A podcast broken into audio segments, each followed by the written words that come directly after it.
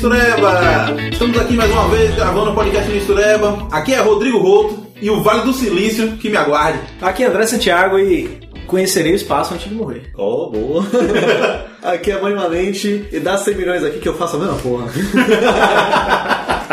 Então, não sei se vocês já perceberam, mas hoje a gente vai falar sobre um tema é, muitas vezes polêmico, muitas vezes não, traz muita paixão, muito ódio, muita inveja. Hoje a gente vai discutir sobre Elon Musk. Diga aí, maninho, o que é que você pensa aí sobre Elon Musk? Eu tava conversando com um amigo meu sobre esse tema de Elon Musk, eu dizia que ele era meio que uma mistura do Bill Gates com o Steve Jobs, na nossa década atual, assim, sobre o cara que é visionário, o cara que é aquele milionário, mas está trazendo coisas revolucionárias para o momento que a gente vive atualmente. O que eu penso é esse, vamos ver se, se ele é tudo isso mesmo, se ele é mais, se ele é menos, o que, que ele está agregando pro nosso momento atual aí, o que, que o futuro nos aguarda com ele. Hoje a gente vai fazer uma discussão com o enfoque de entender como Elon Musk chegou onde chegou, quem ele é, o que é que ele passou na vida para poder chegar onde chegou. Ele já é um filho de milionário que só fez botar o dinheiro do pai, ele é um cara que construiu tudo do zero. Quem é Elon Musk e por que ele chegou onde chegou? Para discutir com a gente, hoje a gente tem um convidado muito especial. A gente tem aqui com a gente André Santiago, vulgo vovó. Fala galera do Mistureba! uma satisfação incrível aqui conhecer o pessoal do podcast e realmente uma satisfação participar desse programa com uma pauta tão interessante quanto Elon Musk. De essa passagem Elon Musk, que, que, na minha opinião é a mente mais interessante dos últimos anos, por trazer uma, uma perspectiva tão otimista para o, o futuro, trazer tanta, tanta inovação no, no, no, mundo de, do mesmo de sempre, né? Elon Musk realmente é uma pauta muito interessante que eu nunca imaginaria que esse canal ia se focar, mas realmente sempre surpreendendo o canal Mistureba aí na frente, na vanguarda. Pois é, assim, a gente nem, nem pagou ele pra fazer isso aí. Pois é. Assim como Elon Musk, o Mistureba vem trazendo todas as inovações de temas quando se fala sobre Mistureba, sobre podcast. Então é isso, né? Elon Musk, é, muitos consideram ele uma farsa, muitos consideram ele um mito. Ele acaba sendo muitas vezes amado, odiado, reverenciado. Mito de gênio ou mito de que não existe? Mito de gênio. Será ele um gênio? Será ele apenas mais um produto da mídia? Então vamos começando assim a nossa história. Como é que a gente vai explicar isso? Quem é Elon Musk? Mani, você definiria Elon Musk como quem é Elon Musk pra você? Playboy, milionário, filantrópico? Dizem que até ele meio que tentou se focar em ser o Tony Stark da realidade, né? É. Eu diria, inclusive, que talvez o Downey Jr. tenha se inspirado no Elon Musk para ser o Tony Stark. Pode ser. Quem sabe, né? É sim, é verdade. É uma boa, uma boa ideia. 2008 ali, não é época importante para ele. A ficção imita a vida, né? Com certeza. pois é, mas é isso. Elon Musk. Elon Musk, empresário, todo mundo sabe essa parte dele. É um empresário, muito bem sucedido. Nem todo mundo sabe. Eu fui perguntando assim, muita gente não faz ideia, nunca ouviu falar de quem é Elon Musk. Por incrível que pareça nosso ciclo social é aquele mais nerd, uma coisa assim, então a gente acaba tendo um contato a mais. Mas se você começa a perguntar pro pessoal fora desse, desse ciclo assim, muito pouca gente conhece Elon Musk. Eu perguntei assim, pô, a gente vai gravar sobre Elon Musk, eles assim, quem é esse cara? o cara que lançou um carro no espaço. Hã? Aí foi o pior de tudo. Eu, você não abriu o Facebook, eu não uso mais Facebook. Aí foi o maior choque. Foi pior do que não saber que era o O Facebook morreu, cara. O Instagram agora é que tá tomando conta. Engraçado que o Facebook morreu e ninguém percebeu, só quando ele realmente estava meio natimorto, né? Meio... Natimorto não, porque ele nasceu no histórico. Mas... Deve ser por isso que eu tô achando ele muito bom ultimamente, porque ninguém vai salvar. é, é bem por aí mesmo. Mas então, é isso. Elon Musk, pra quem não conhece, é um empresário muito bem sucedido e que é líder em diversas áreas e diversos segmentos bem diferentes, mas todos ligados a tecnologias inovadoras e mais conectadas com o futuro. Hum. Volves, conta aí pra gente o que é que você pensa sobre ele assim, basicamente, cada área assim que ele atua com maior firmeza. O que eu tenho percebido na minha, na minha breve olhada sobre a pessoa de Elon Musk, seus investimentos, são que ele é uma pessoa que se preocupa muito com o futuro, especialmente nas áreas dos transportes e do aproveitamento energético, de uma forma, diria eu, na opinião pessoal, não é nada que ele disse, mas de uma forma sustentável. Uhum. Até pelo foco em energia alternativa, longe da fóssil, energia solar, como nós vamos abordar mais em breve, mas principalmente nos transportes. Uma preocupação sempre focada nos transportes, em todas as suas empresas atuais, com mobilidade urbana, mobilidade espacial. Com certeza. Exposição espacial. Então é isso. Elon Musk ele chama muita atenção, ou ele tenta lidar sempre com coisas que são muitas vezes consideradas impossíveis, né? Sim. Uma coisa voltada para o futuro. O que coloca ele hoje num lugar como CEO, três empresas empresas líderes em seus segmentos, o que é muito incomum. Na verdade, eu não consigo pensar em outra pessoa que tenha esse mesmo local. Steve Jobs, ele teve uma boa época que ele era ao mesmo tempo CEO da Pix, então ele também tinha ali duas empresas líderes em, em segmentos distintos, uhum. mas nada como o que Elon Musk tem feito, né? Uhum. Ele é líder tanto na questão de tecnologia espacial, uhum. como de energia solar, como de carros elétricos.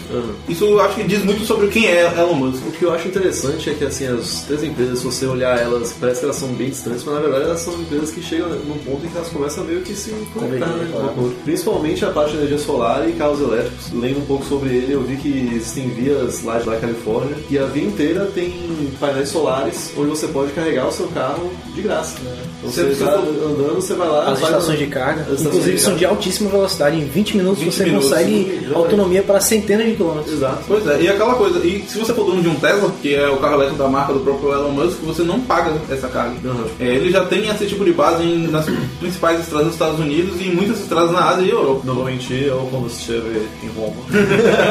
com seu Tesla.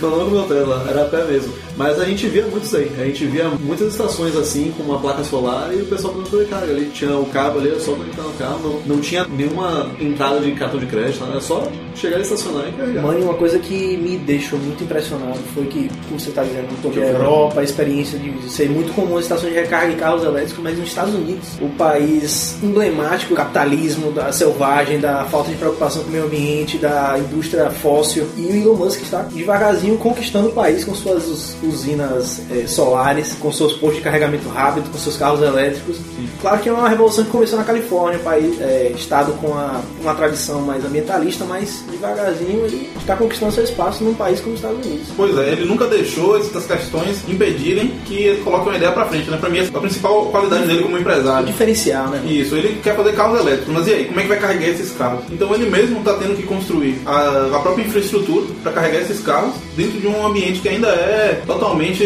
dominado pelas empresas de combustíveis fósseis. Então, isso fala um pouco sobre ele. Outras questões envolvendo Elon Musk são exatamente o contrário. As pessoas que discutem se ele é mesmo tudo isso que dizem, se ele utiliza muito bem do marketing para poder vender sonhos, quando na verdade ele está apenas utilizando isso para fazer especulação. É muito difícil, né, a gente saber disso, mas o importante é a gente não deixar esse tipo de questionamento. Se ele vai conseguir ir a Marte, isso é uma discussão. Mas acho que a gente tem que tentar separar o que é marketing dele e o que ele realmente já fez, o que é muita coisa também. Isso é uma coisa importante a falar. Tem sempre essa discussão aí se Elon Musk é um, um mito ou a farsa. Não, com certeza. E eu acho que é interessante, antes da gente falar de todos esses empreendimentos assim é, por inteiro, vamos ver como é que ele chegou até aqui, a formação dele para ele chegar até aqui, né? E, e para ter chegado sendo CEO de três grandes empresas com visões aparentemente distintas, mas que são, como você disse, líderes do, do mercado em que elas se situam. Pois é, e para poder a gente entender bem quem é Elon Musk, como ele chegou e como ele chegou nesse pensamento empreendedor tão forte que ele tem, é importante voltar ao passado, entender cada pequena fase ali da vida dele. Nisso a gente vai aprender é, várias coisas interessantes, curiosidades, fun facts, para entender quem é Elon Musk de verdade. Não apenas um empresário rico, um bilionário, e sim quem é Elon Musk de verdade. Como ele chegou onde chegou, né? Uhum. Vamos lá agora começar de fato o nosso, nosso tema aí. Solta a minha cabeça.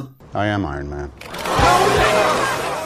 Agora vamos fazer aqui um, um breve resumo né, da vida de, de Elon Musk, como, onde ele nasceu, como cresceu, o que ele passou para chegar onde chegou hoje. Uhum. Certo? E aí, maninho? Elon Musk nasceu, deu, a mãe dele deu luz aonde? Elon Musk nasceu em 71, na cidade de Pretória. E Elon Musk era, de, desde a sua infância até os dias atuais, ele sempre foi um cara meio nerd. É um cara que sempre curtiu muito livros de ficção científica, quadrinhos, videogames. Então, assim, traçamos um perfil. Traçamos um perfil de quem é o cara e mais ou menos o que, que levou ele a ser o que é hoje, né? Nesse sentido. Era esperado, né? Que ele fosse nerd. Era esperado. Pô, o cara, o cara começou a ficar famoso com 13 anos de idade porque ele saiu na revista PC and Technology, porque ele programou aos 13 anos o seu próprio jogo de videogame. 12 anos. 12 anos de idade. E ele fez esse jogo em 84. De fato. O que torna a coisa ainda mais impressionante. Impressionante, é uma criança precoce. Mas é isso, ele cresceu na África do Sul, teve um. Embora ele tenha essa condição boa. É, longe dos, dos principais polos tecnológicos. Longe dos principais polos tecnológicos. Tinha uma criação boa, mas acabou passando por alguns problemas. Sofreu muito com bullying. Ele não se dava bem com as outras crianças, né? Pelo fato dessa personalidade meio complexa dele, não prestava atenção nos outros diziam, consertava demais os outros, tudo trouxe várias dificuldades, né, quando criança. Vou pegar Sheldon Cooper, né? É, é aquele nerd clássico, né? É. O cara gosta de quadrinhos, é, videogames, hum. etc. Tem dificuldade de relacionamento com a maior parte das pessoas, né? E ainda por cima gosta de consertar os outros. danado. Aí isso aí complica um pouco.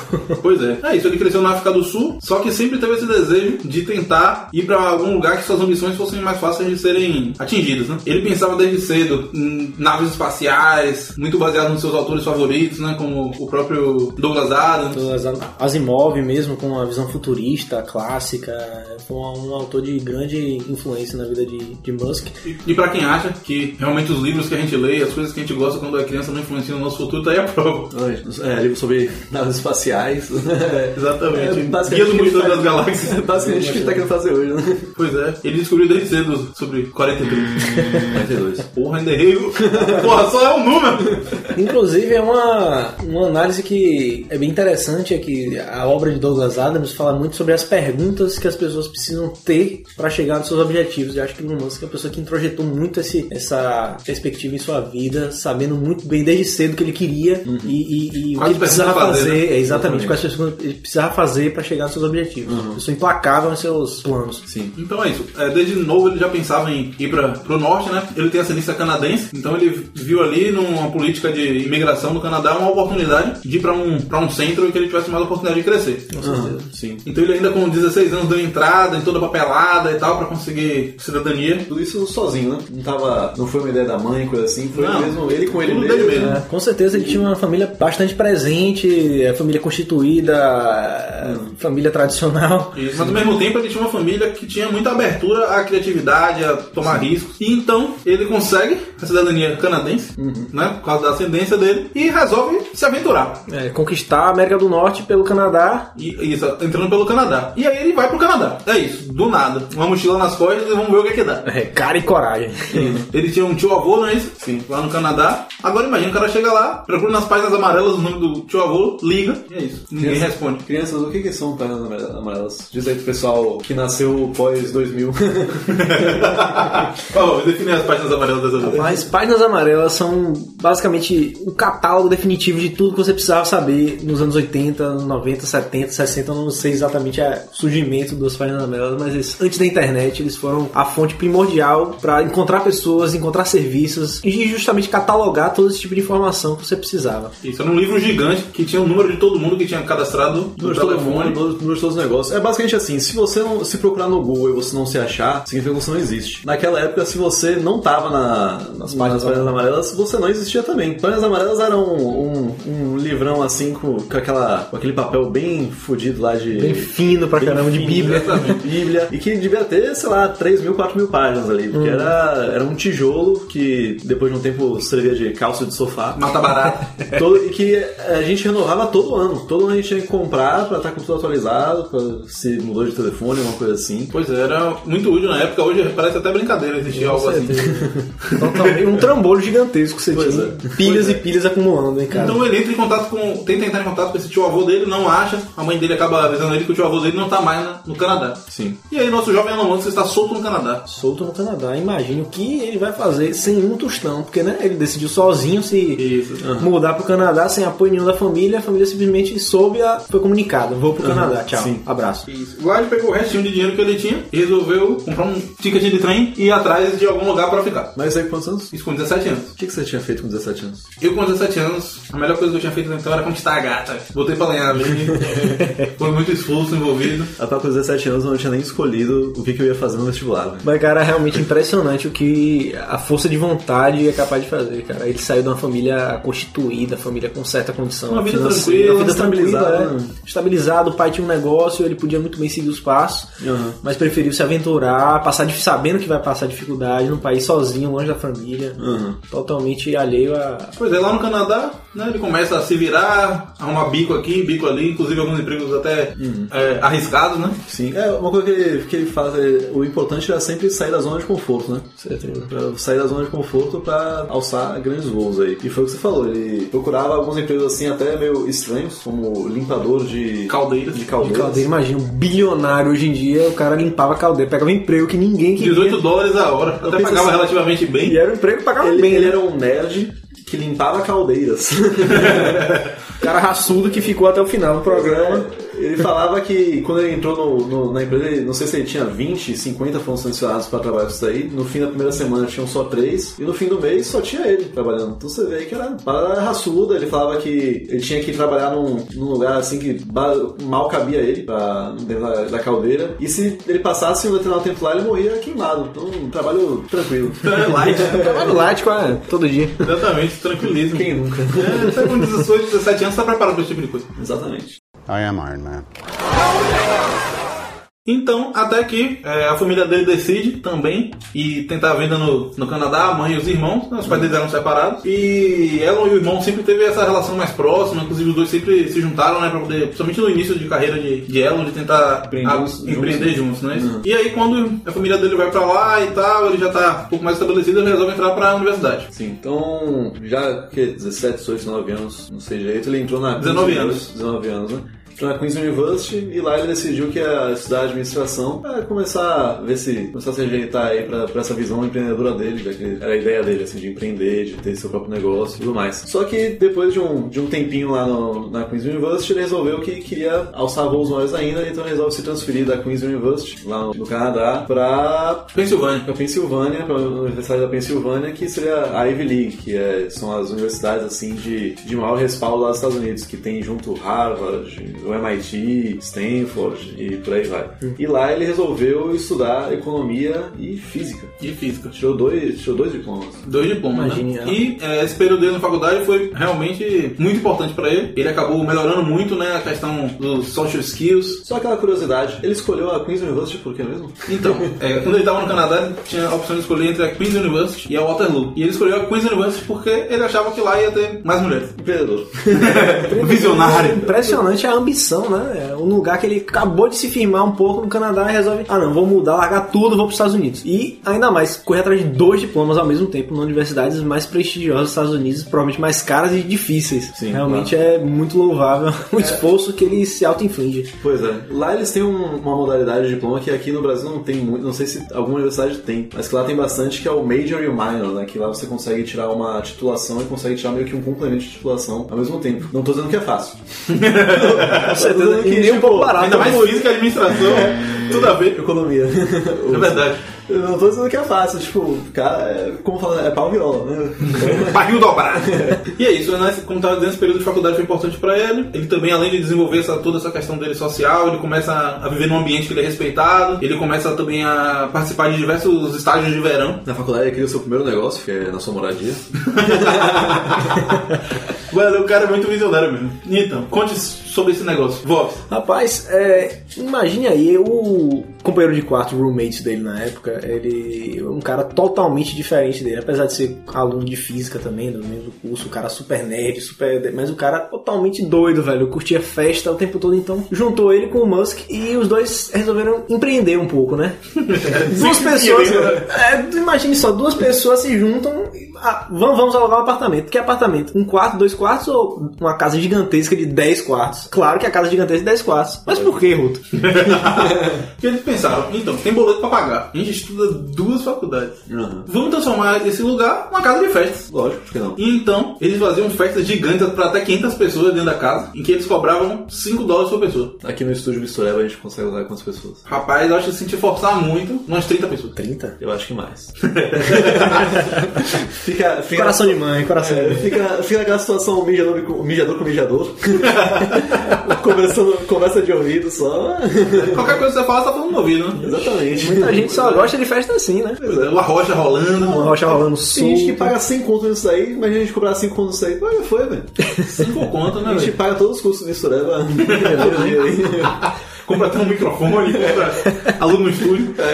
E é isso, então eles ajeitavam a casa toda e faziam as festas. Então é isso, ele foi fazendo os estágios de verão, ali ele acabou fazendo contatos, né, conhecendo diversas pessoas e diversas áreas que ele poderia possivelmente trabalhar, e aquilo foi dando ideia pra ele do, do, do que fazer. Uhum. Né, até que ele vem a terminar a faculdade Sim. e ele e o irmão se, se juntam, vendem tudo que tem, compram um carro velho e vão rodar os Estados Unidos. É uma, uma coisa que ainda é meio, meio difícil, meio forte pra gente conceber. É assim, ele tem um colega de quarto que é um físico putanheiro. É uma parada que. Inclusive. Desculpa, eu tô digerindo isso.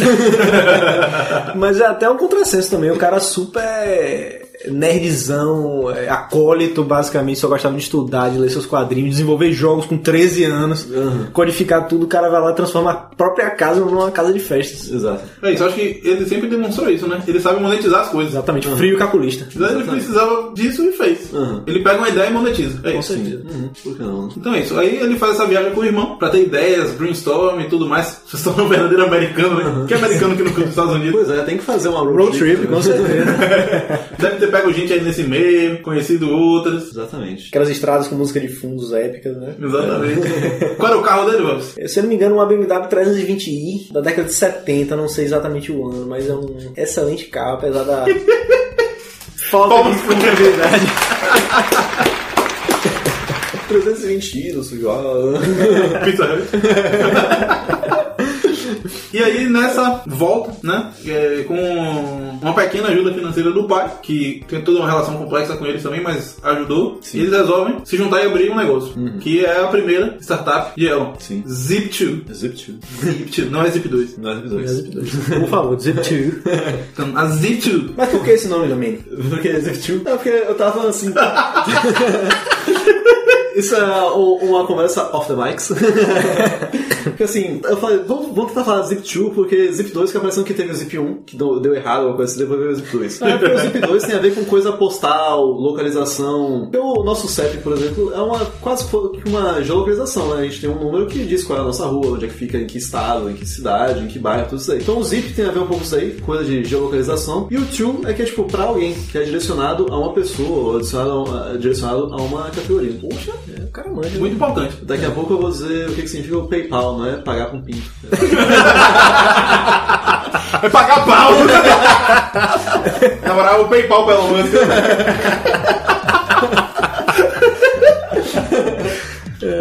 Mas então. Mas é, enfim, o que que se trata esse que se Zip2, trata? né? Diz aí, mano, gente, um pouco sobre esse modelo de negócio. Pois bem, é, pra facilitar o entendimento, a Vai gente... lembrar que isso é, está em 1994. 1994, exatamente. É tetra. A in- tetra. O Brasil estava de luto, mas depois teve tetra, com a- o luto com, com o Ayrton Senna, mas veio o tetra com, com o nosso querido. Quem foi que roubou o pênalti mesmo? Roberto Baggio. Roberto Baggio. Bate com seu cabelinho maravilhoso.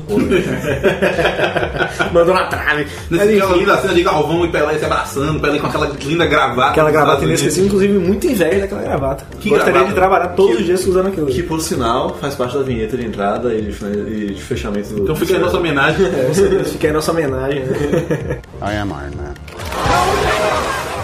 No 1994, a internet era mero bebê ainda, engatinhando a passos. Nem passos, né? Um mero arrastar, porque o computador pessoal estava começando a ganhar força nos Estados É Unidos. aquele bebê que você começa a treinar ele a ficar sentado, né? Pois é, então o Igor e seu irmão tiveram uma ideia que pode parecer simples hoje em dia pra gente, que seria combinar um mapa, um sistema de fornecimento de, de orientação geo- geográfica, né, o mapa, com uma lista de páginas amarelas, combinando serviços, eh, dados sobre empresas, um serviço voltado para a população para ajudar ela a consumir. No maior mercado consumidor do mundo, isso faz muito sentido. Uhum, não, com certeza. É, pra começar a localizar, assim, falar sobre restaurante, serviço médico, serviço... Concessionárias, né? Vamos dizer que ele é tipo um Google Maps, então misturado com um TripAdvisor aí. É, Foursquare. coisa, é, Foursquare, assim, é uma coisa tão básica, mas tão básica que até o que, o que existia já morreu de tão básico que é. É difícil até explicar.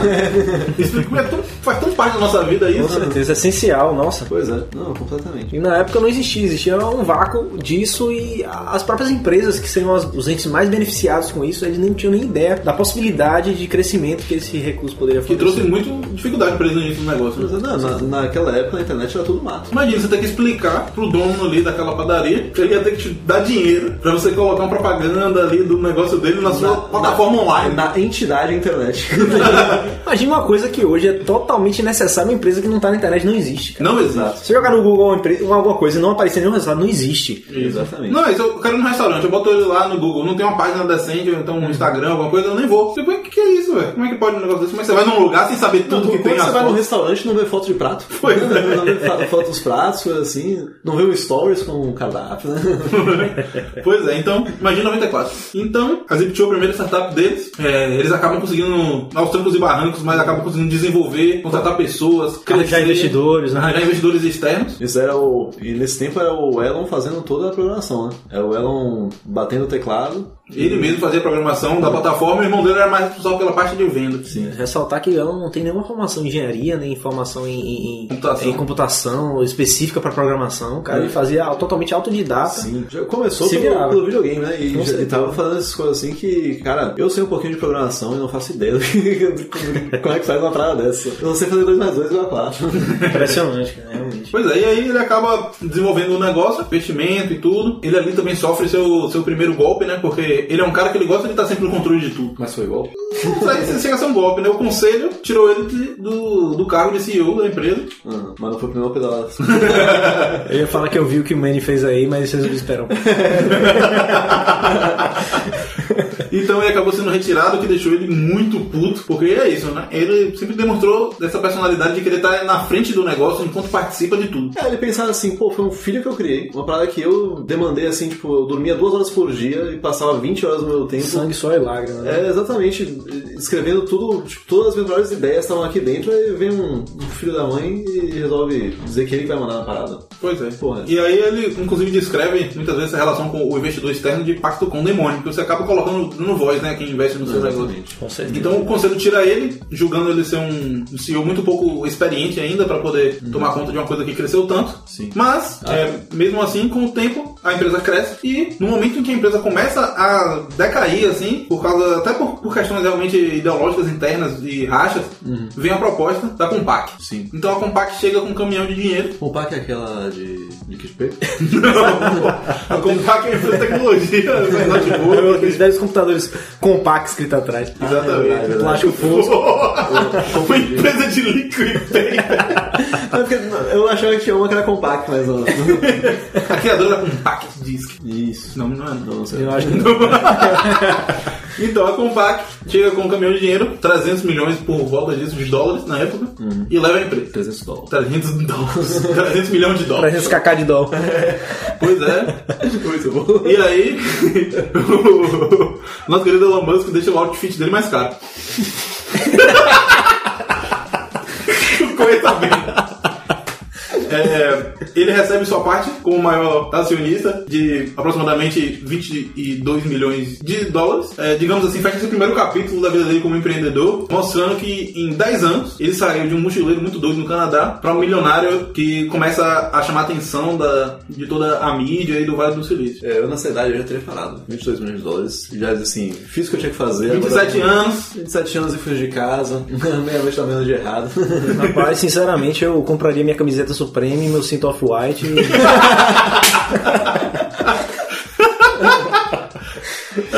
tá, achando pra próxima. Exatamente. Pô, botava aí uns dólares aí e já foi.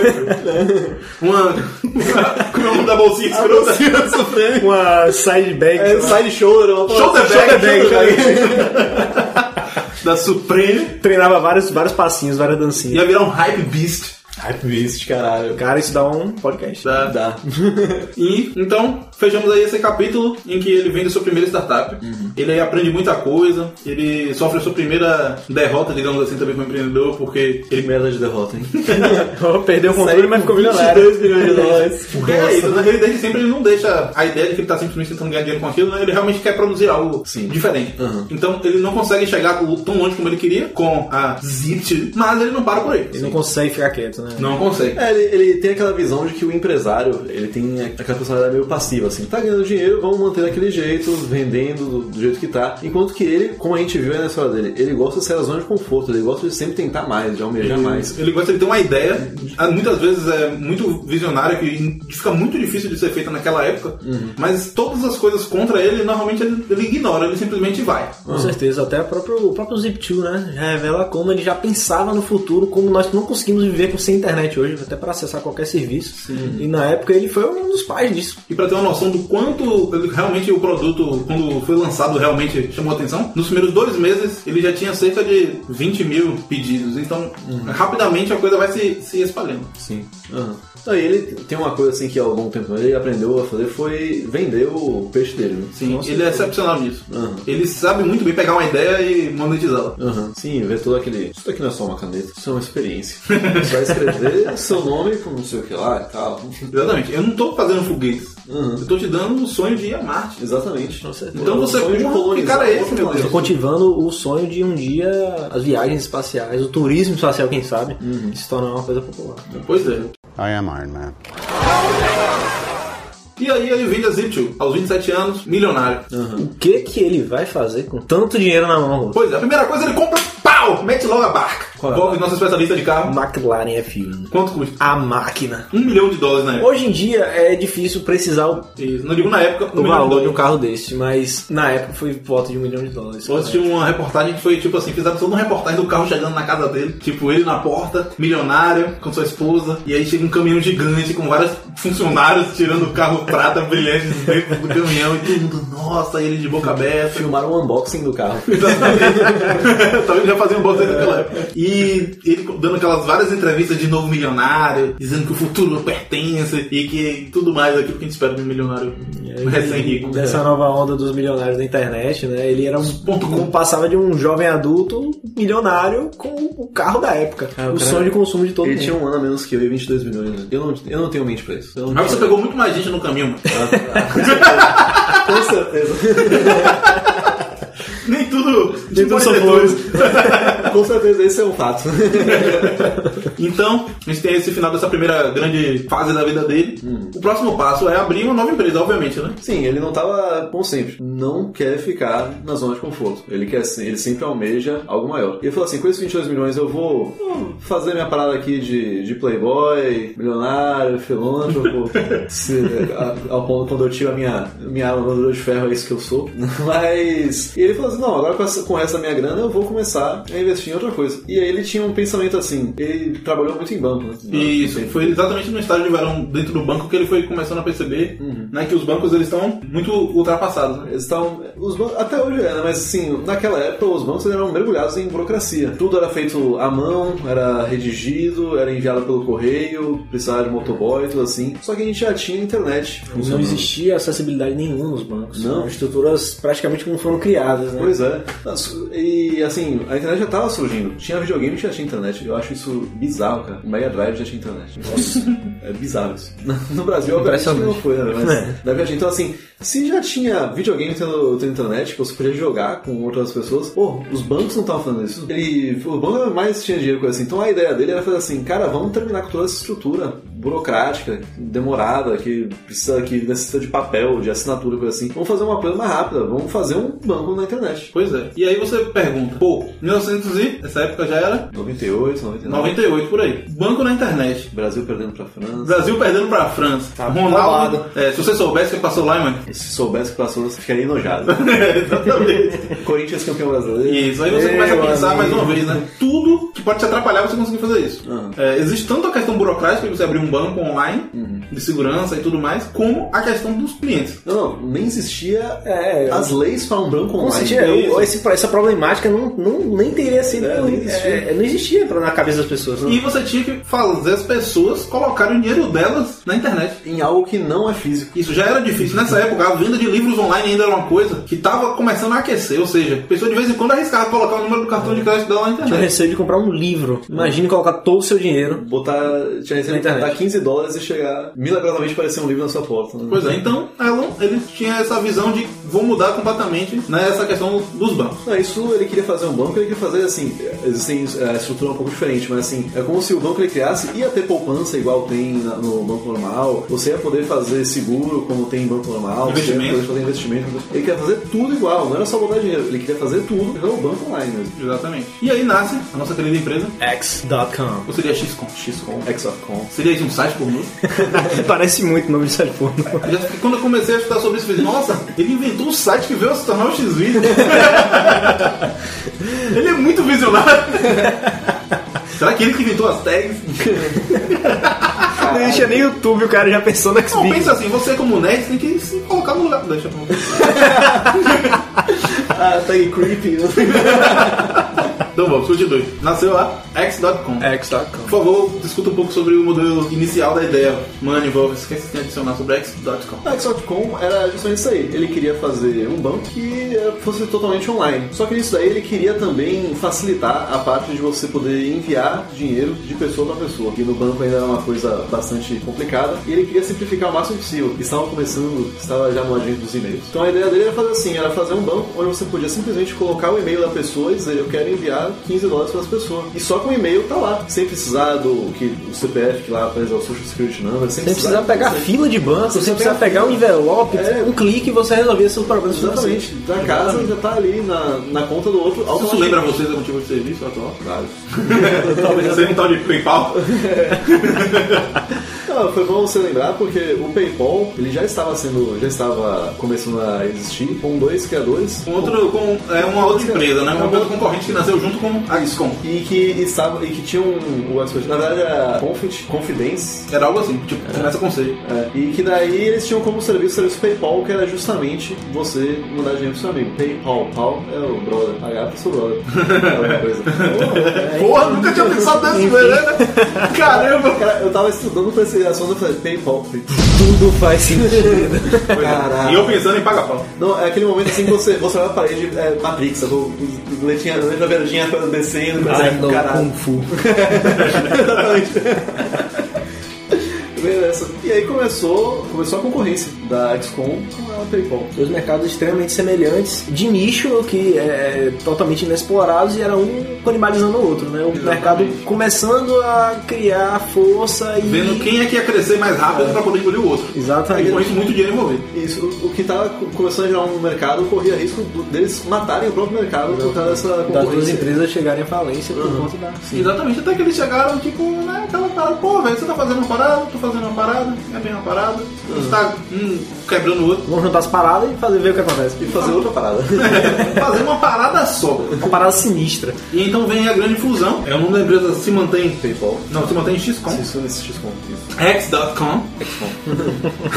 X, não, X.com. E Elon Musk continua sendo o CEO e maior acionista, visto pela quantidade maciça de dinheiro que ele colocou para iniciar o negócio. É, uma coisa assim, no começo foi em torno de 40%, mas depois foi, eles foram diluindo para investidores, coisas assim. Ele colocou coisa de, dos, sei lá, dos 20 milhões, 22 milhões que ele teve, ele colocou coisa de 12, 13 milhões na sua empresa. Imagine você investir muito, muito dinheiro, mais da metade do Não patrimônio é isso, você conseguiu. juntando o dinheiro que ele gastou comprando o carro, a casa e para essa empresa, se tornou, ele tinha mais ou menos uns 4 milhões de, que sobrou, digamos assim, para gasto pessoal. Sendo que tem todo aquele tempo que a empresa leva para poder te- começar a te dar retorno. Sim. 4 milhões eu acho que dá pra ficar tranquilo. Mas com a McLaren Mas é isso aí, cara, você com 20 na mão, você ficar só com 4. Pois é. Pois é, e assim vem o segundo golpe. Tá vendo? A gente acha que o Brasil tá. Vamos entrar nisso. Não vamos entrar nesse assunto. Mas aí veio o segundo golpe, mais uma vez, mas dessa vez de uma maneira muito mais escrota, em 2000. É, obviamente ele nunca tira férias, né? Mas ele foi pra Sydney, na época das Olimpíadas, pra poder tentar fechar um negócio e tal com a esposa, e aproveitando que ele se casou nessa época, né? Lua de mel. Sim. E aí, enquanto ele tava no avião, um grupo de funcionários se juntou, foi ao conselho e destituiu ele do cargo. De CEO, enquanto ele tava no avião. Trairagem, viu, velho? Pra não ter como ligar pra ele. Pra não Isso. Quando ele chegou em Sydney, Só pra lembrar, nessa época já existiam celulares. Já existe o celular. Quando ele chegou em Sydney, que ele foi saber, pegou o voo de volta, imediatamente tentou é, mudar a ideia do, do conselho e tal, mas o pessoal já tinha decidido pela mudança. Embora ele tivesse diversos problemas pessoais, inclusive com o CEO que assumiu, ele acabou, continuou ajudando o, projeto. Aí engoliu o sapo e falou assim: Não, tô ganhando dinheiro, não, não vou me estressar muito com isso, não. Deixa, Mas o- deixa parar pra falar. Uma lição que ele aprendeu e escreveu no seu diário, com certeza foi a moral, nunca tire férias. Teve outra moral dessa mais pra frente, de nunca tire férias, um pouco depois. Só que, o que acontece? A empresa cresceu dentro do meio e começou a série de outras empresas maiores, né, mais uma vez, a chegar. Elon, mais uma vez, perdeu o carro de CEO, mais uma vez, não conseguiu atingir totalmente seu objetivo com essa empresa, que era de revolucionar totalmente como funcionava o banco. Ele conseguiu fazer operações com dinheiro online e tudo, mas não conseguiu fazer o que ele achava que ia fazer. Sim. E veio a proposta sinistra do eBay para comprar o que na época a empresa já tinha mudado o nome para PayPal. Assim que ele foi tirado de CEO, eles mudaram o nome para PayPal. E Elon, como maior acionista, mais uma vez, recebeu a bagatela de 220 milhões de dólares. 220 kk doll. eu acho que foi 220 cacadão. É, a a PayPal ela foi vendida para o eBay por 1,5 bilhão. Mas Isso. aí, em termos de ações, coisas assim, o, o Musk acabou ficando com 220. Se eu não me engano, ele foi com 180 milhões livres depois. Isso, isso. Depois dos impostos, 50 milhões. Isso. E aí, aquela coisa, né? Se fecha mais um ciclo. Esse PayPal, quando é vendido, coisa interessante é que o grupo conhecido, que acabou ficando conhecido no Vale do Silício como Máfia do PayPal. Sim. Que o Elon Musk, junto com todos a- o resto da galera, cada um acabou se tornando a elite do, do Vale do Silício dos próximos anos. YouTube, entre outras empresas. Os tubarões. É. E lembrando assim que o PayPal naquela época já, já tinha assim, investimentos de 100 milhões, não, teve, foi meio para 1,5 bilhão. E já tinha mais de um milhão de, de usuários, então já era, uma- já era fato. E mais uma vez assim, mais uma vez mostrando a visão que ele tinha. Outra startup que ele faz e que é vendida, dessa, dessa vez um negócio bilionário. Ou seja, deu muito certo, não deu errado. Pode não chegar no full potential dele. Isso. Mas deu muito certo. E eu acho que É uma constante dos milionários.com, né? É, essa característica de serem visionários, de pensar em serviços que se tornarão no futuro essenciais. Pra poder vender. Exatamente. Não, e detalhe também que nessa época, a gente tá passando batido, mas é, só contextualizando, e foi nessa época que teve a bolha da internet, em que várias startups elas, elas tinham assim, ó, é, negócios que davam renda de, sei lá, 30 mil dólares por ano, mas que tinham investidores botando 100 milhões, 200 milhões E de, de dólares. E aí a bolha estourou, porque viu que não tava tendo essa renda. Mas A PayPal sobreviveu bem. sobreviveu e sobreviveu muito bem isso aí. Com certeza. Foi quem se É, destacou. No final, a PayPal, quando começou essa coisa de abrir ações e tudo, é, valorizou muito, né? Sim. E após a venda, Elon se coloca em uma nova situação. I am Iron Man. É, nos últimos anos, ali da PayPal, mais, ou- mais ou menos realmente mais no último ano, depois que ele saiu do CEO, ele começa a voltar aos sonhos de criança, né? Começa, ele volta a ter contato com essa, toda essa questão de colonizar Marte. Ele começa a estudar uma paradinha chamada ultracondutores. Ultracondutores não, ultracapacitores. Tipo aquela leitura leve, chega em casa, aquele, livro de cabeceira, vamos ler aqui Não vai dar aquela cagada. Aí, pô, puxa esse livro aqui de Na capacitão. frente do vaso você tem um porta-revista. Querida, traz o papel! Exatamente, enquanto você tá falando sobre ultracapacitores. É interessante notar que ele agora, depois de duas empreitadas de absurdo sucesso, multimilionário, agora ele vai se dedicar de corpo e alma aos seus sonhos de infância, aos seus, todos aqueles momentos que ele passava lendo suas histórias em quadrinhos, seus livros de, de Asimov, suas viagens loucas de Douglas Adams, e vai passar a pensar no, no espaço como uma área inexplorada em um novo mercado que o futuro Aguarde. aguarda, exatamente. E fazendo um parêntese, nessa mesma época, é, mais uma vez, né, dando aquele, aquela lição que ele sempre aprendeu de nunca tire férias, ele tirou a primeira verdadeiras férias dele, desde que ele tinha chegado ao Canadá, com a esposa, 15 dias, parte dela no Brasil e parte dela na África do Sul. E ele contraiu o pior tipo de malária. Ele chegou a ir pro hospital, foi diagnosticado errado, ele falou que, tava, que teve área de malária, o pessoal não o reconheceu. E nessa acabou que ele, por um dia ou dois, se um outro médico não tivesse chegado lá, Mas que é especialista nessa área de malária. Exatamente, ele poderia ter realmente perecido ali. que um dia a mais ele não, tá, Isso. não tava vivo mais. Ele perdeu coisa de 20 quilos no hospital, foi uma coisa terrível. Passou seis meses em tratamento. Foi, É o universo conspirando pra- contra as férias do Elon Musk. Exato. Trabalho e esse homem vai salvar a humanidade. É. Pois é, meu Deus, imagina isso. E a gente vem né, a esse próximo, próximo capítulo. I am Iron Man. Ele acaba é, encontrando um grupo de Entusiastas. entusiastas, né, com essa questão de Marte. É, ali ele começa a de novo acordar né, para esse mercado. É, o papo maior do- desses entusiastas era de lançar ratos pro espaço e ver como é que eles iam procriar, como é que eles iam se comportar. Isso. Pra depois pensar como é que seria os humanos vivendo no espaço, assim. E o Musk, ele falava, assim, ele, em alguns momentos ele, ele pensou assim, pô, a gente passou 30, 40 anos aí fazendo uma corrida espacial e simplesmente a jogou tudo fora. A gente foi pra Lua seis vezes, voltou, pô, e parou tudo isso daí. Tipo, olha o quanto a gente pode é, evoluir isso daí. E esse pensamento do Musk, assim, pulando algumas etapas, assim, que ele tá pensando nesse espaço, no espaço, que é uma coisa totalmente mirabolante na época, hoje em dia se fala em mineração espacial. Já se fala em, tipo, capturar meteoro e você minerar esse meteoro. Que, assim, um meteoro lá, um meteoro metálico tem mais ferro do que todo já explorado na, na Terra em toda essa história. Então, assim, olha o que é o pensamento visionário dele, que é uma coisa assim de, tipo, podemos conquistar o espaço começou a revolu- revolucionar simplesmente toda, toda a indústria. Com certeza, Pois a é. indústria passou a, se a- a voltar a ser otimista quanto a isso. Se é que já foi alguma vez, porque há pouquíssimos anos atrás a NASA, o programa espacial dos Estados Unidos, está fechando as portas. né? Não, o Obama teve que adiar várias vezes a, a ida a Marte, a- nem no ida dos humanos, a- a- o lançamento do, Das sondas, né? sondas, Mars Rover, depois do Curiosity, coisa assim, foi várias vezes adiado Pois por é. corte de verbos, corte de verbos e tudo mais. E aí começam a existir diversas situações, né? Elon Então começa toda essa coisa de mandar os camundongos a, a Marte, ao espaço, e ele começa a se empolgar com isso. Só com papo de mandar camundongos pra Só com papo. Exatamente. E ele começa a perceber que a ambição dele é realmente muito maior do que aquelas das pessoas que estão naquela situação. Então ele se junta com alguns deles e começa a abrir a sua própria fundação. Que, se eu não me engano, se chama Life to Mars. É, o projeto começa com a ideia de levar um, como se fosse uma espécie de cápsula que eles já estavam desenvolvendo aqui no, no planeta Terra. Já é no Brasil. Brasil, né? no planeta Terra. Naquela, na estação de. Qual é o nome da estação brasileira que tinha? A estação. é... Estação Mussurunga. Central do Brasil. Foda-se, não, de, de Alcântara. a estação de Alcântara, uma base de Alcântara. É isso. E é, fazer uma cápsula que leva uma planta a Marte. É, essa cápsula pegar meio que parte ali do Sol, do regolito Aham. de Marte. Olha que tá bonito. Bela Pois palavra. é, pois é, muito obrigado. Meu que trabalha com ele. E por isso que eu quis usá-lo, puxar a sardinha. Onde você é astronauta? Não sou astronauta. Eu não trabalho com plantas no Marte, hein? Eu trabalho com regolito. Jardineiro espacial. E ali, ele, qual é a ideia? Daquela- de tentar fazer de alguma maneira aquela planta nascer em Marte e devagarzinho começar a mudar a característica da atmosfera. Só que pra isso você precisa de quê? Foguete. E aí, como é que vai, né? Aí você pensa assim, acabamos, estamos, saímos há 10 anos da, do- da Guerra Fria. Quem é que tem mais foguete aí sobrando e, e menos dinheiro sobrando também? Russos. É, Quem é que tem mais foguetes e menos vontade de manter os foguetes? Exatamente. é, exatamente. Vamos, Ou, ou mais vontade de ganhar dinheiro com os foguetes. Exato, vamos é, resumir melhor a, a- o pensamento. E quem bebe mais também é o ponto de vender foguete. Quem bebe a puta de vender o foguete.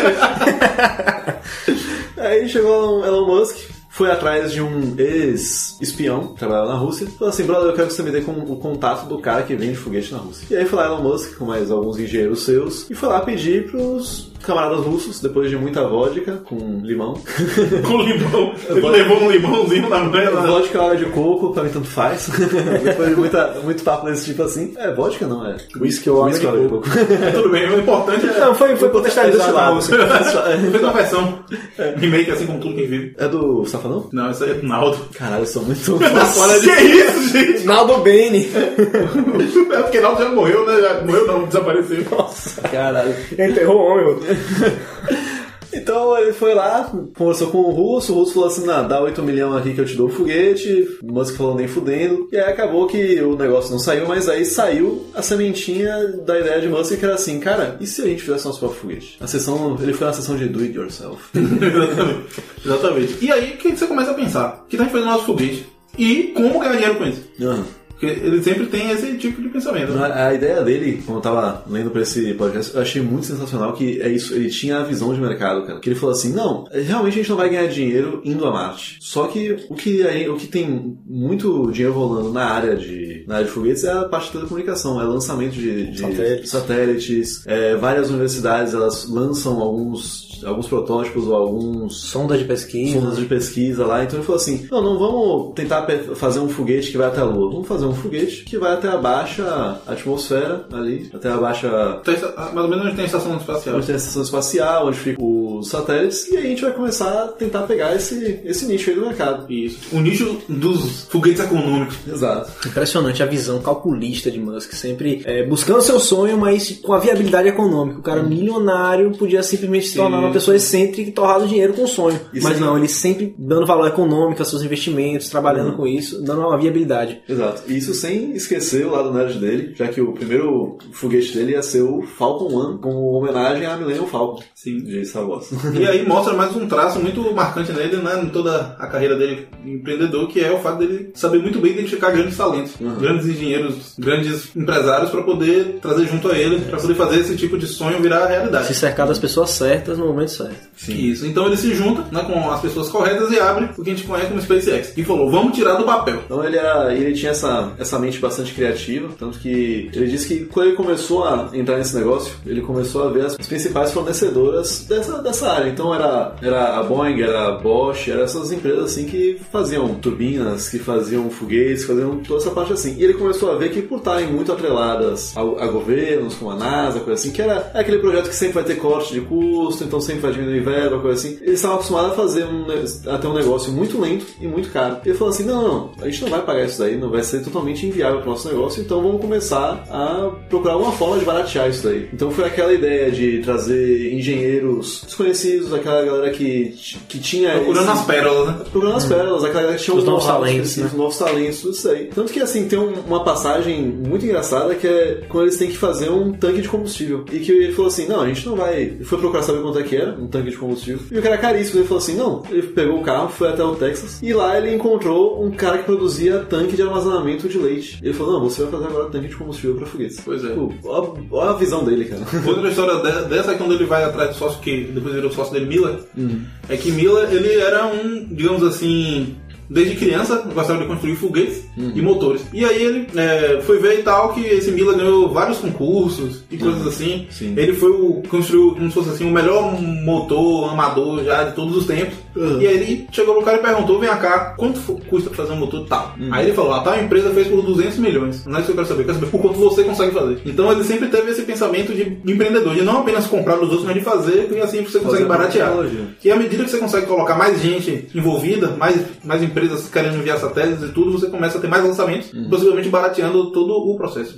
Sim. É uma visão, inclusive, de liderança, né? De, de estimular o seu, o seu parceiro, o engenheiro, o seu funcionário. Uhum. De fazer, estimular, jogar sempre pra frente, fazer que nós fazemos melhor, nós conseguimos, né? A gente consegue bater essa meta. É, ele sempre deixava claro assim, aqui não existe zona de conforto, aqui você vai trabalhar, você não vai ter vida, você vai, mas assim, você vai fazer uma coisa que ninguém nunca fez na história. Você vai, vai ter conquistas que ninguém nunca mais teve. E essa era muito a ideia dele. Então, assim, teve seus momentos de altos e baixos, como todos os negócios que eles tiveram na SpaceX. O início foi muito difícil, deu problema na primeira, na segunda É, os primeiros decolagem. lançamentos foram, foram bem complicados, eram falhas, demitiu engenheiros dizendo que ele tinha falhado. De maneira injusta. Sim, dizendo que ele tinha falhado e no fim não falhou, aquela tecnicalidade toda assim. Fruto da, da exigência dele, que o pessoal precisava sair da zona de conforto, o pessoal, o pessoal sabia, precisava sempre ir além, né? não, não bastava ficar nesse, nessa mesmice de sempre. E aí temos a SpaceX que a gente conhece hoje. Algo a acrescentar sobre ela, algum dado interessante? A SpaceX que começou a quebrar diversos recordes, diversas marcas, né, Thomas? SpaceX, primeiramente, entrando nesse mercado como a primeira empresa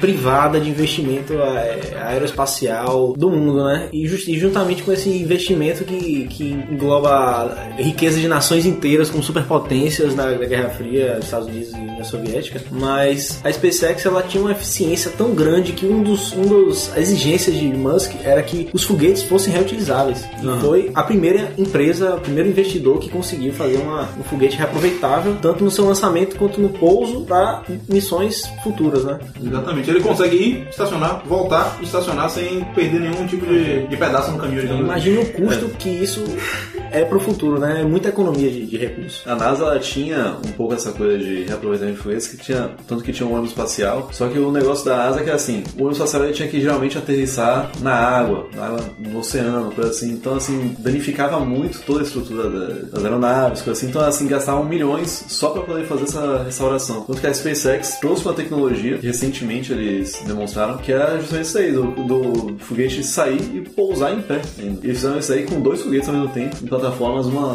as plataformas lado a lado. Olha o que o cara avançou aí na, na história, coisa que a NASA nunca pensou em fazer na vida. I am Iron Man. Ele vem de colonizar Marte. Só que ele chega onde chegou já em todo esse desenvolvimento do, com, com os foguetes. E aí vem sempre aquela discussão. E aí, farsa? Mito? Ele é uma farsa porque ele não chegou em Marte ainda ou ele é um mito porque ele já conseguiu fazer isso que ele fez? Então, Elon Musk ele sempre traz esse tipo de, de discussão, né? É, ele tem essa coisa assim de ser bastante, de se autopromover, de ser bastante marqueteiro. Twitteiro. Twitteiro, bas- bastante twitteiro. Mas assim, pra mim ele, ele é uma mistura assim de Bill Gates com o Steve Jobs. Bill Gates porque ele, ele entende do assunto. Óbvio, ele não é o engenheiro que projetou a porca que vai na turbina tal, não sei o que lá. Mas ele é um cara que entende do assunto. Tipo, Quando o engenheiro vai mostrar lá o que, que ele desenvolveu, ele vai Ele sacar. não é só um gestor de pessoas e burocracia, né? Ele realmente tá metido com tudo. Isso, ele vai sacar o que é. E tem a parte do Steve Jobs, que é, aquela- é aquele cara que entra no elevador, bota o dedo na cara do funcionário e fala: Você tá fora, você tá demitido. E, só pra fazer outra comparação desse tipo, você falou que é uma mistura de Bill Gates e Steve Jobs, eu acho que eu faria que ele é uma mistura de Steve Jobs com Neymar. eu acho. Ele cai muito no chão? né? Não, não, mas eu acho que. O cabelo dele ele muda muito. Tem toda essa questão de genialidade, de, de projetos e de liderar equipes que teve Steve Jobs. E ele tem toda essa questão midiática que acaba muitas vezes sujando a imagem dele, embora também seja boa pra ele, que acaba, assim como o Neymar, muitas vezes, é, digamos assim, atrapalhando um pouco a visão real sobre quem ele é. O fato dele ter um marketing muito forte em cima dele, dele vender sonhos muito impossíveis, não pode apagar que ele é brilhante. Assim como o Neymar, o fato dele ficar caindo, dele ser chato, idiota, dele ter aquela mídia em cima dele, todo mundo tem raiva, não pode esconder o fato dele ser o craque que é. Então eu acho que a gente precisa ter esse discernimento quando vai jogar o menino Elon. É, assim, assim, fazer um pré-julgamento com relação à vida pública dele, como ele sabe se vender, eu acho que é um erro. Eu acredito que ele usa o marketing de uma forma brilhante, mas basicamente como uma ferramenta para se vender. Eu acho que ele é um cara que sabe o que é preciso para ganhar, o que é preciso para conseguir ati- atingir seus objetivos e o marketing é uma ferramenta essencial no dia de hoje. E ele sabe a importância disso e sabe como utilizar. E vai continuar utilizando. É, talvez assim, talvez o que as empresas dele entreguem agora é menos do que o valor está sendo investido. Só que o potencial que essas empresas têm, com certeza vai atingir, vai, vai aumentar muito de tamanho esse valor investido. Pois é, e não só isso, como abriu a porta para muitas outras empresas menores até poderem começar a investir nisso. Porque precisava de alguém grande, né, chutar a porta para poder a galera seguir. Eu acho que eu acho que Elon Musk o principal legado dele vai ser isso. Eu não sei se ele vai chegar a Marte. Eu não sei se ele vai fazer todo mundo estar dirigindo Tesla na rua. E eu não sei se ele vai fazer todo mundo usar placas solares nas suas casas. Mas eu acho que o legado dele é exatamente essa coisa de deixar, de abrir uma porta para outras pessoas também explorarem esse mercado e ajudar a se popularizar. É, a, a história do carro, do carro elétrico era um, era um sonho distante. E hoje em dia já é realidade. Tipo, o carro mais potente hoje é um carro elétrico. Carro que chega de 0 a 100 km por hora. Em menos de dois segundos, dois segundos. se não me engano, um croata, Rimac. E vale lembrar que ele usa essa questão do carro elétrico como cantada, desde sempre. Desde sempre. né? Pegando, pegando mulheres desde sempre. Um exercício que eu queria fazer assim, um pouco, é tipo assim, a gente fala que é mito. Mito dos dois fatos, né? Dos dois jeitos. Mito fodão ou mito de que é uma mentira. Vamos fazer um exercício prático. Se a gente fechar os olhos agora aqui e pensar assim, quem é o Paul McCartney? O que, que ele fez? Qual é a obra dele? Pô, o cara é foda, o cara foi dos Beatles, ele tem uma carreira solo sólida, o cara. Grande você- músico, grande compositor. músico, compositor, o cara é multi-instrumentista, o cara fez. Já fez tudo o que tinha que fazer. Isso não tinha que fazer e faz show até hoje. Você vê que ele tem a sede de fazer show, não é por ganhar dinheiro, porque ele faz uma coisa bem feita, faz três horas de show e tudo mais. Se morresse hoje, ele ia continuar sendo esse cara. Todo mundo ia ficar. E Jornal Nacional ia metralhar, ia ter gente vendendo no, na- no semáforo o DVD do, do Paul McCartney, tudo isso aí. Então vamos pensar assim: e se o Elon Musk morresse hoje? O que, que a gente ia falar ele? Foi uma farsa, um filho da puta, um cara que roubou o dinheiro de todo mundo, não fez nada? Não, ele ia ser justamente esse cara. E eu falar ele, porra, esse cara foi visionário.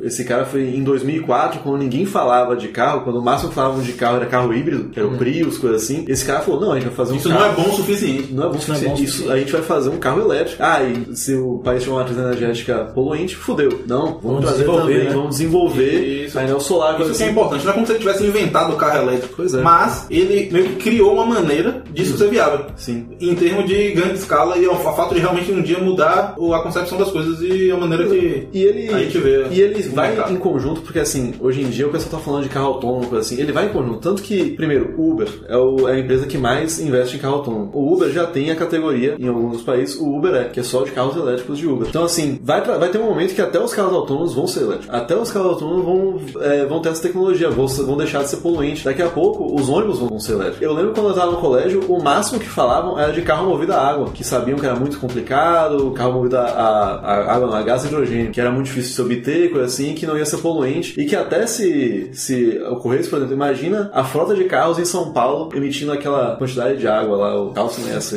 Ele trouxe uma parada que não, que tá resolvendo, que tá. que nos deu uma perspectiva interessante pro futuro. Pois Com é. certeza. Eu acredito, inclusive, que o- é, uma das motivações do, do, do Elon não é o dinheiro, não é fazer dinheiro. Acho que uma pessoa que chega no patamar de multibilionário, qualquer pessoa não tá mais pensando em fazer mais dinheiro.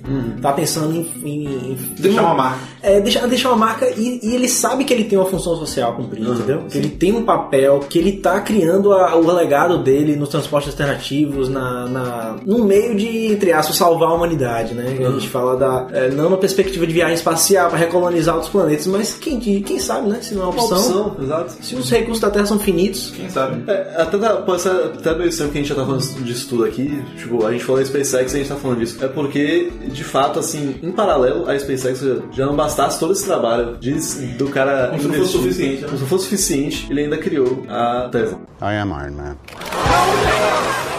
A SpaceX vai trazendo essa questão de, de futuro, de coisas importantes para a humanidade, e junto disso ele vem, a gente acaba trazendo as outras duas seções da- das empresas dela que são líderes nas suas, nas suas, nos seus segmentos. Só um parênteses que se vocês estiverem rindo- ouvindo alguma risada, coisa assim, é porque a gente tá falando conta de duas crianças aqui hoje no, no podcast. no estúdio.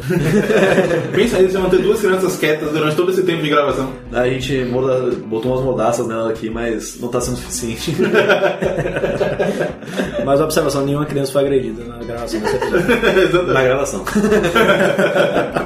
E aí é isso, então a gente- esse, esse pensamento que ele tem para o futuro se estende às outras duas empresas de diferentes segmentos que, no final das contas, acabam meio que convergindo para o mesmo ponto, que de energia limpa e transporte. Uhum. Que é a Tesla, que a gente está aqui discutindo, né, a questão do carro elétrico e da Solar City de energia solar. Uhum. O que você tem a dizer? E a Solar City, é, ele meio que como não foi é, tanto o inovador nesse mercado, já existia uma série de tecnologia consolidada no mercado sobre energia solar, né? Mas ele chegou para revolucionar o mercado, inventando recursos mais baratos, é, mais eficientes e de fato ele acabou virando um paradigma e incorporando todas as empresas e quem não podia incorporar acabou quebrando no setor de oferta de energia privada e, e pessoal. Nos Não tem Estados Unidos competir, né? não existe competição com a Solar City. I am Iron Man.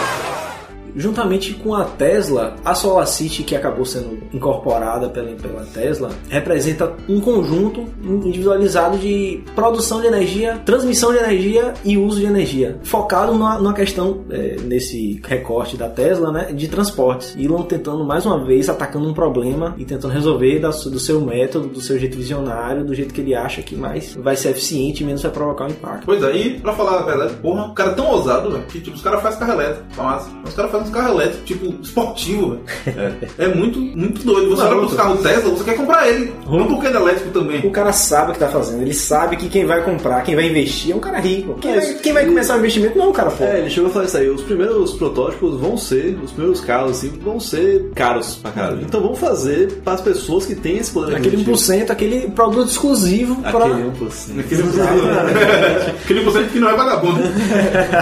Tanto se você vê até pela linha de produtos que eles lançaram na Tesla, começaram com o protótipo, o protótipo de comida comercial, o Roadster, acho que nem entra nessa conta.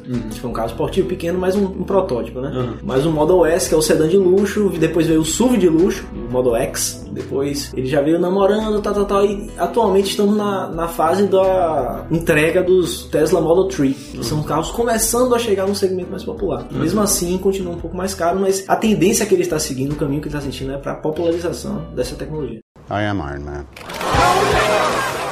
Vamos falar um pouco de como surgiu a, a Tesla um, um pouco antes da gente levar isso aqui, porque a Tesla ela teve um surgimento interessante e tem até uma a forma de a forma de comercialização dela também é interessante. Muito interessante ele, mais uma vez ele, ele quebrando o paradigma, ele, ele, ele saindo do, do, que, do que geralmente é feito, tratando de uma forma diferente. Que a, a Tesla, assim, ele não foi ele que criou, assim como a SpaceX não foi uma coisa que ele, quer dizer, a SpaceX não era algo que ele, ele não tirou do zero sozinho, mas ele tinha toda um, uma ajuda, coisa assim, mas era uma paixão que ele tinha. A Tesla a mesma coisa. Eram alguns estudantes que estavam trabalhando né, em termos de carro elétrico, participando de competições e tudo mais, e que aí a- eles estavam meio que sendo um pouquinho o que o Elon Musk foi no início da Zip2, né? Procurando investidores. E aí até que chegou em algum momento no Elon Musk, e aí os caras bateram. Chegou no cara certo. Chegou no cara certo e bateu no lugar certo do coração dele, né? E afinal, a cantada dele era Você pensa muito em carros elétricos. e o cara chegou assim, falou em carro elétrico, cara, é amor de pica, né, velho? Amor de pica é amor de fica. Inclusive, queria até suscitar um, talvez um ponto controverso. Será que foi a sorte desses garotos ou se foi o maior azar da vida deles ter encontrado Elon Musk? Um dos tubarões. pois é. que hoje a Tesla é esse nome de Elon Musk, ninguém nem sabe o nome desses Pois é. outros. Mas isso é uma discussão Olha, cara, porque eu adoraria ser o Ringo Starr. Tá todo um pouco se fudendo pra ele e o cara tá rico pra caralho. Ah, isso pode ser que se eles não tivessem encontrado o Elon Musk, eles nunca tivessem Talvez não teria che chegado onde chegaram. Pode ser Não, que a gente não conheça eles, mas que as pessoas dentro daquele segmento os conheçam. É, isso que você falou, muitas vezes também é um dos das maiores críticas ao, ao Elon Musk, né? Uhum. É, no momento que ele toma frente daquilo, É tudo dele. é né? tudo dele. Quem É, fez foi ele. Quem fez foi ele, ele que inventou, ele que criou. Uhum. É, então, é, você acaba achando, ah, o Elon Musk criou os carros elétricos, o Elon Musk criou os foguetes. Na verdade, ele é um cara que empreendeu, que tem a visão, que ele corre riscos Uhum. nos investimentos, que sabe juntar as equipes certas, né? E que ele faz o que tem que ser feito. Sim. Essa é a grande coisa dele. Só que realmente esse é um problema que muita gente vê nele, é esse. Ele não dá crédito a ninguém. E é o que iniciou falar realmente. Empresa tal, é, CEO Elon Musk e mais 12. Exatamente. 12 pessoas sem nome, mas Elon Musk é à frente, é E tem um problema sério também do que é o seguinte, como ele é tão grande, Inevitavelmente. Inevitavelmente isso vai acontecer. Ah. E também, como ele é tão grande, com o próprio marketing da empresa, é interessante que o nome dele esteja sempre à frente. Neymar mais 10. Nem mais mais 10. É, que assim, ele começa a criar um selo onde tudo. É, fica aquela impressão de que tudo que ele toca é ouro, tudo que ele fala é correto, é certeza. Essa onda de criptomoeda, coisa assim, Elon Musk falava muita coisa, o pessoal levava bem a fundo, bem a sério o que ele falava, assim, você virou. Ele virou um sinônimo de, de guru. Da, guru, da- Pode falar o que quiser dele, velho. Se ele chegar e me falar, pô, vai ser isso que vai dar certo, eu sigo ele. Não, você pode. Se ele, se ele abrir alguma. dizer que vai abrir alguma empresa, já compra as ações, porque no momento que começar, começar a Que vender, vai valorizar, Vai cara. valorizar bastante. E assim, então, o que que aconteceu? O Elon, ele, ele pegou a Tesla, ele falou assim: ó, beleza, vou te dar uma graninha aqui, mas sabe como é que é, né? Aqui, a Tesla é do papai. Ela. CEO aqui, agora é você vai pro seu laboratório que eu vou fazer. É porque ele tira exatamente um pro- projeto, ele transforma um projeto de estudantes em Concreto. uma mega empresa. E aí começou a procurar é, investidores, foi o que a gente falou ali. Ele começou a. Ele, ele veio com a sacada que era assim: não, a gente não vai agora nem mais precisar usar é, concessionária. Agora a gente vai vender direto. Velho, isso, é impress- isso é muito impressionante. Eu vou comprar um iPhone aqui na loja e um Tesla nessa outra loja. Exato, ele começou a botar loja em shopping. Eu já vi loja, loja da Tesla em shopping. Eu achei sensacional. Você vê o tamanho do motor, cara, porra, é do tamanho de um balde de lixo. Não daquele de 500 litros. É um balde, baldinho de, de lixo, assim, que tem cozinha, assim. Cara, é incrível isso. Mas, cara, você pensa um motor tem a capacidade de levar um Tesla numa eficiência absurda, aí você compara o motor de um Bugatti Veyron, que é o tamanho de um carro popular. Pois é. Pois é, e se você parar pra pensar, é um motor que além de ser, digamos assim, bom pro meio ambiente, ele Tô também limpo, né? dá muito menos problema, muito, muito menos Não, menos não existe com- manutenção. Com manutenção. Não existe troca de óleo, não existe vela, não existe. Manutenção, manutenção no carro elétrico substituição de bateria. Não tem barulho. Não é, tem barulho. Poluição né? sonora não existe. Então é isso, o cara que inventou o motor para carro elétrico é um gênio. Mas o cara que pegou isso, monetizou e conseguiu transformar em um negócio viável, com infraestrutura que precisa para acontecer isso, em meio a um mundo em que o- as empresas de combustíveis fósseis mandam, ele realmente parece estar nadando contra a maré em todas as vezes que ele entra em qualquer coisa. Eu estou preocupado porque minha, minha carreira é em combustíveis fósseis. Então, tô, tô aqui fazendo pau pro Elon, mas eu posso estar me fudendo também. Ele pode estar destruindo a nossa profissão. Falando em magnata, mano, vira e fala: eu trabalho com petróleo. Petroleiro, rapaz, não brinque com ele. não. Agora não, eu trabalho numa indústria que trabalha com petróleo, é diferente.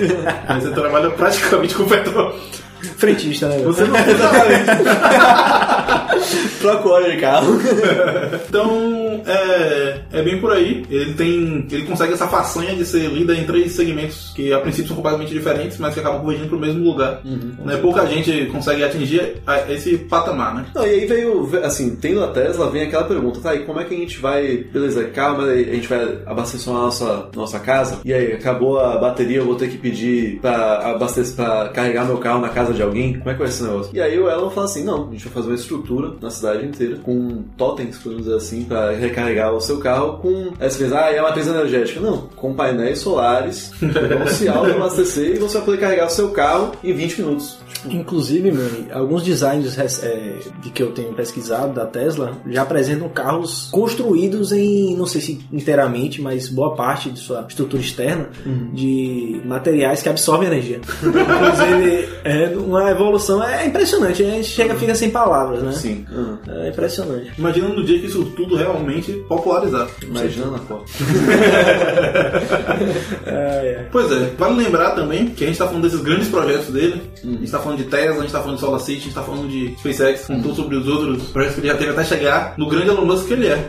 Mas não é apenas isso que, que ele se mexe. Ele tem também outros projetos em paralelo. Um que chamou muita atenção agora foi a Boring Company.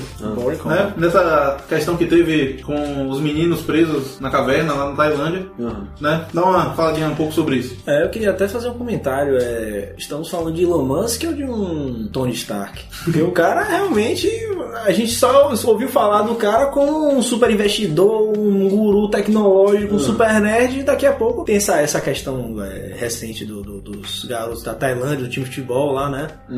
que ficou preso na caverna, uma história trágica que ninguém, por semanas, ficou sem saber se as crianças iam voltar, a segurança e tal. E o Elon Musk se meteu na conversa, né? Uhum. Disponibilizou duas de suas empresas, no caso a, a- a SpaceX e a, Boring Company. e a Boring Company, que é uma empresa que trabalha com estruturas geológicas voltadas para o transporte, no caso tunelamento e questão de túneis e transporte su- subterrâneo, enfim. E lança-chamas. E lança-chamas, eles também vendem lança-chamas. E Pode entrar no bonés. site, é, você pode comprar bonés e lança-chamas no site. Bonés, lança-chamas e túneis. é isso aí. É interessante. E é uma Boring Company. Não boring, É né? um nome excelente, inclusive. Mas enfim, ele se meteu nessa conversa e disponibilizou seus engenheiros mais capacitados para ofertar algumas soluções para resgatar as crianças. Em dois dias. Então, é isso. Teve a ideia do, do submarino, né? Que não é bem um submarino, mas uma cápsula. É, que foi a que, disponibilizou, é. a que mais chamou a atenção. Mas acabou que é, o- as autoridades locais ali, junto com outros cientistas, acabaram trazendo outros meios É. para salvar. Porque esperava-se, na verdade, que as crianças iam demorar possivelmente até 3, 4 meses para serem retiradas dali, por causa da questão das monções. Só que outros riscos fizeram eles acelerarem e acabaram tirando, graças a Deus deu tudo certo, né? Infelizmente morreu um mergulhador no processo. Foi mais um, um resgate espetacular. A questão é que realmente, se fosse demorar 3 meses, provavelmente daria mais tempo, né? A pessoas como o próprio Elon Musk e tentar desenvolver algum tipo de tecnologia para aquele caso específico. É, o que entra é a parte da, da, da crítica do Elon Musk, essa coisa assim, que ele, essa parte dele trazer muito marketing pra lá, pra ele mesmo, coisa assim, e é, por exemplo, assim, é a minha crítica, por exemplo, ao YouTube, que é aquela banda que faz muito marketing com caridade. Tipo, olha aqui, o YouTube está fazendo caridade na África, o YouTube está fazendo live aid, o YouTube... O meu iPhone. Red Edition. É, Não, isso o Elon tem muito isso mesmo. Ele realmente ele faz muita filantropia, faz muito, muitas questões com caridade, mas ele, Ele faz questão, questão de tirar um proveito disso. É, faz Claro, nós, o mundo todo, ao saber das propostas de resgate dele, soube que a SpaceX disponibilizou pedaços de um foguete, um de seus foguetes, para salvar crianças. Tipo, que melhor publicidade que isso eu não conheço. E assim, e ficou assim tão marcado que ficou até parecendo, pra quem não, não foi a fundo na história do, do resgate, ficou até a sensação de que o Elon Musk que Salvou tudo. salvou todo mundo. Não, quem não pesquisar a fundo, acha que é Elon Musk que salvou a galera. Pois é, é, exatamente. Então fica aquela coisa assim, é nessa parte aí que entra um pouco a crítica ao, Nosso Tony Stark. ao, ao nosso personagem Elon Stark aí. Eu sou o Homem de Ferro. Qualquer dia desse ele vai. a- Ah, eu não duvido, né, cara? Eu não duvido. Ou daqui a pouco, quem sabe que ele tá estudando pra, né, como tecnologia pessoal, né? Ah, pois é. O cara deve ter umas paradas muito massa em casa, velho.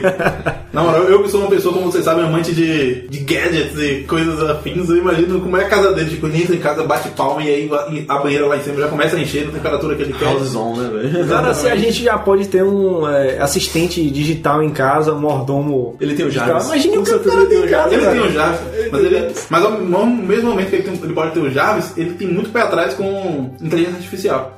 Mas será que ele tem medo do Jarvis, era o outro? Eu- será que ele tem realmente medo da inteligência artificial? Ou será que ele não tá investindo aí? Porque inteligência artificial é, é realidade hoje em dia. É, Ele tem duas empresas que tratam não necessariamente sobre inteligência artificial, mas uma sinergia entre a, a programação, entre o software e o hardware, né? Que é uma coisa que ele sempre se destacou muito na utilização da sua programação com o desenvolvimento de uma tecnologia física capaz de otimizar o desempenho.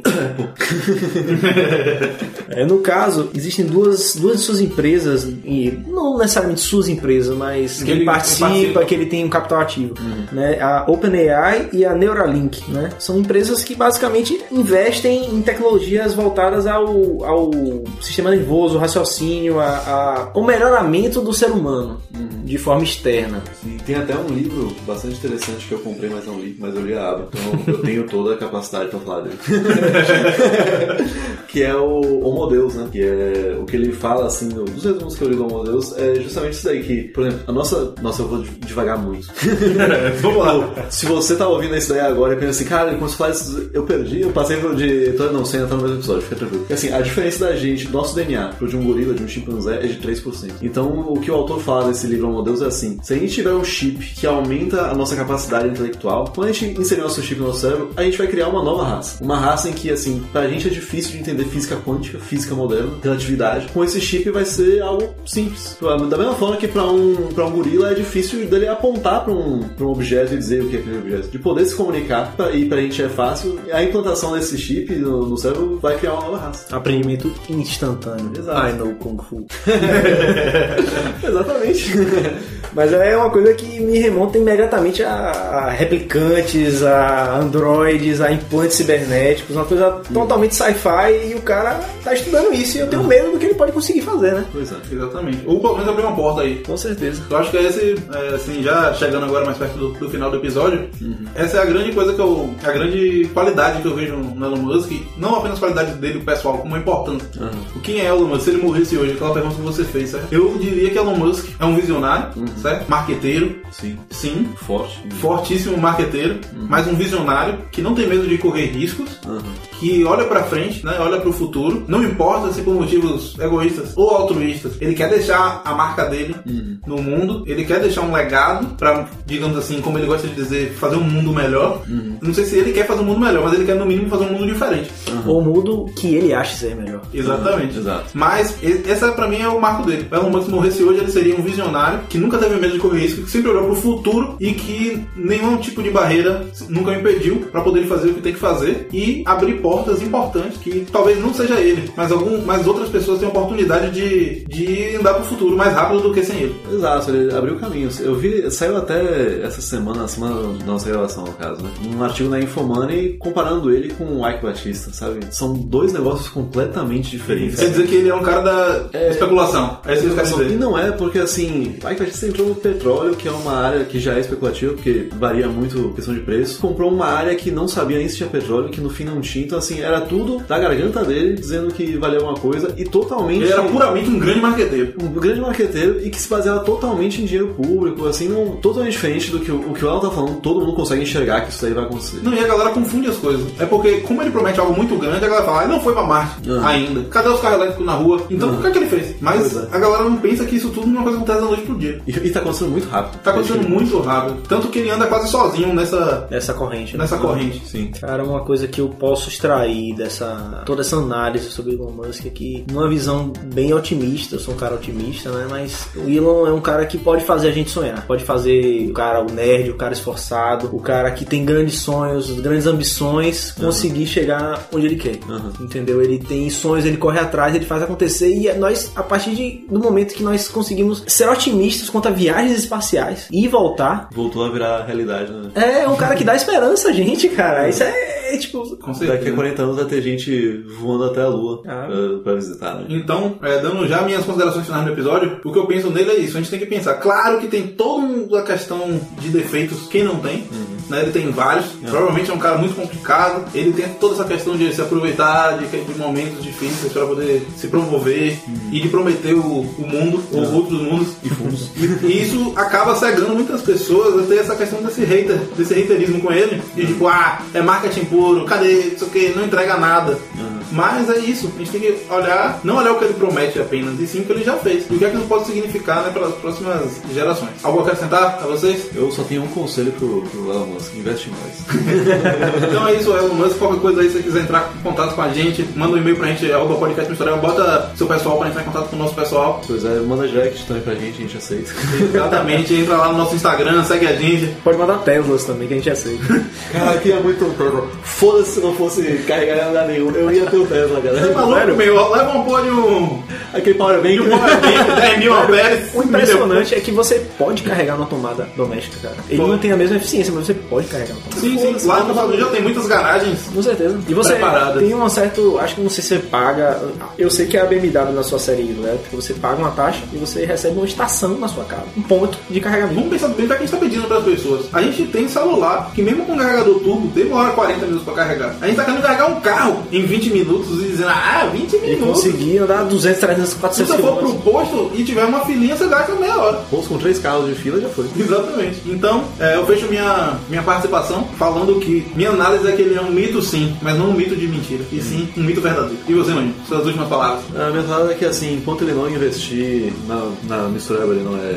A mistureba como SA. Exatamente. Não, eu acho que ele tem esses dois lados. Ele não é um cara perfeito, ele tem o, o lado ruim do que o Steve Jobs tinha também, de demitir gente é, em elevador, coisa assim. Mas é de fato, o cara trouxe conversas que a gente. trouxe conversas de assuntos que a gente não tinha, não pensava há muito tempo. E isso assim, começou algumas empreitadas em 2004, 2005. Coisa que pra gente hoje já parece impossível, ele há 15 anos atrás já tava fazendo. Pois é, é Volves, aproveito já para agradecer é, por ter aceitado o convite de fazer gravar esse podcast com a gente. É, gostei muito da sua participação, muito enriquecedora em todas as discussões. Cara, sempre um prazer. Sempre que quiserem convidar, estou aqui disponível e ansioso, inclusive, para novos, novos aprendizados. Vamos utilizar uns Volks aí. viu? Vamos cara, é um poço de conhecimento, É, né? às vezes é meio impressionante, eu sempre falo É o BMW e o que?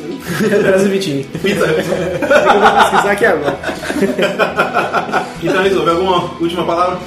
Sim, só agradecer realmente a vocês tá, pela oportunidade e realmente uma experiência engrandecedora ler mais, dedicar mais a pesquisa sobre essa, esse cara que é Elon Musk. Eu realmente saio, eu acredito, com uma visão otimista, saio uma pessoa mais, mais otimista com relação ao futuro. Então é isso, gente. Estamos aqui fechando mais um programa. É, é, Volks, a gente vai te dar essa honra. Pode pedir, Volves. Pode pedir. Pede pra chamar. Meu Deus do céu, eu sempre sonhei com esse momento. Então vamos lá, Volves. 3, 2, 1 e. Solta a vinheta, cabeça! Aê!